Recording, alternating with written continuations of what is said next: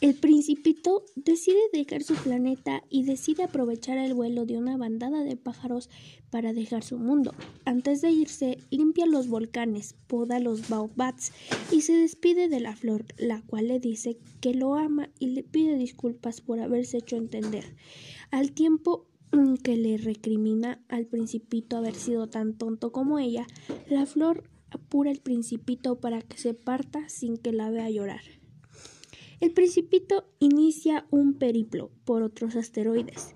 El primero que visita está habitado por un rey quien aparenta ostentar un gran poder, pero que al mismo tiempo evidencia carecer de súbditos para ejercerlo.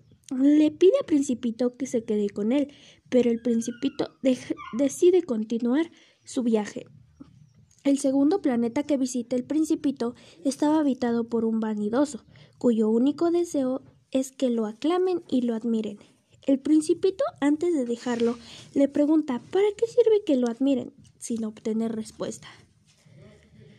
En el siguiente planeta visitado por el principito estaba habitado por un bebedor, un ebrio, que bebe para olvidar que tiene vergüenza de beber, lo cual deja al principito perplejo.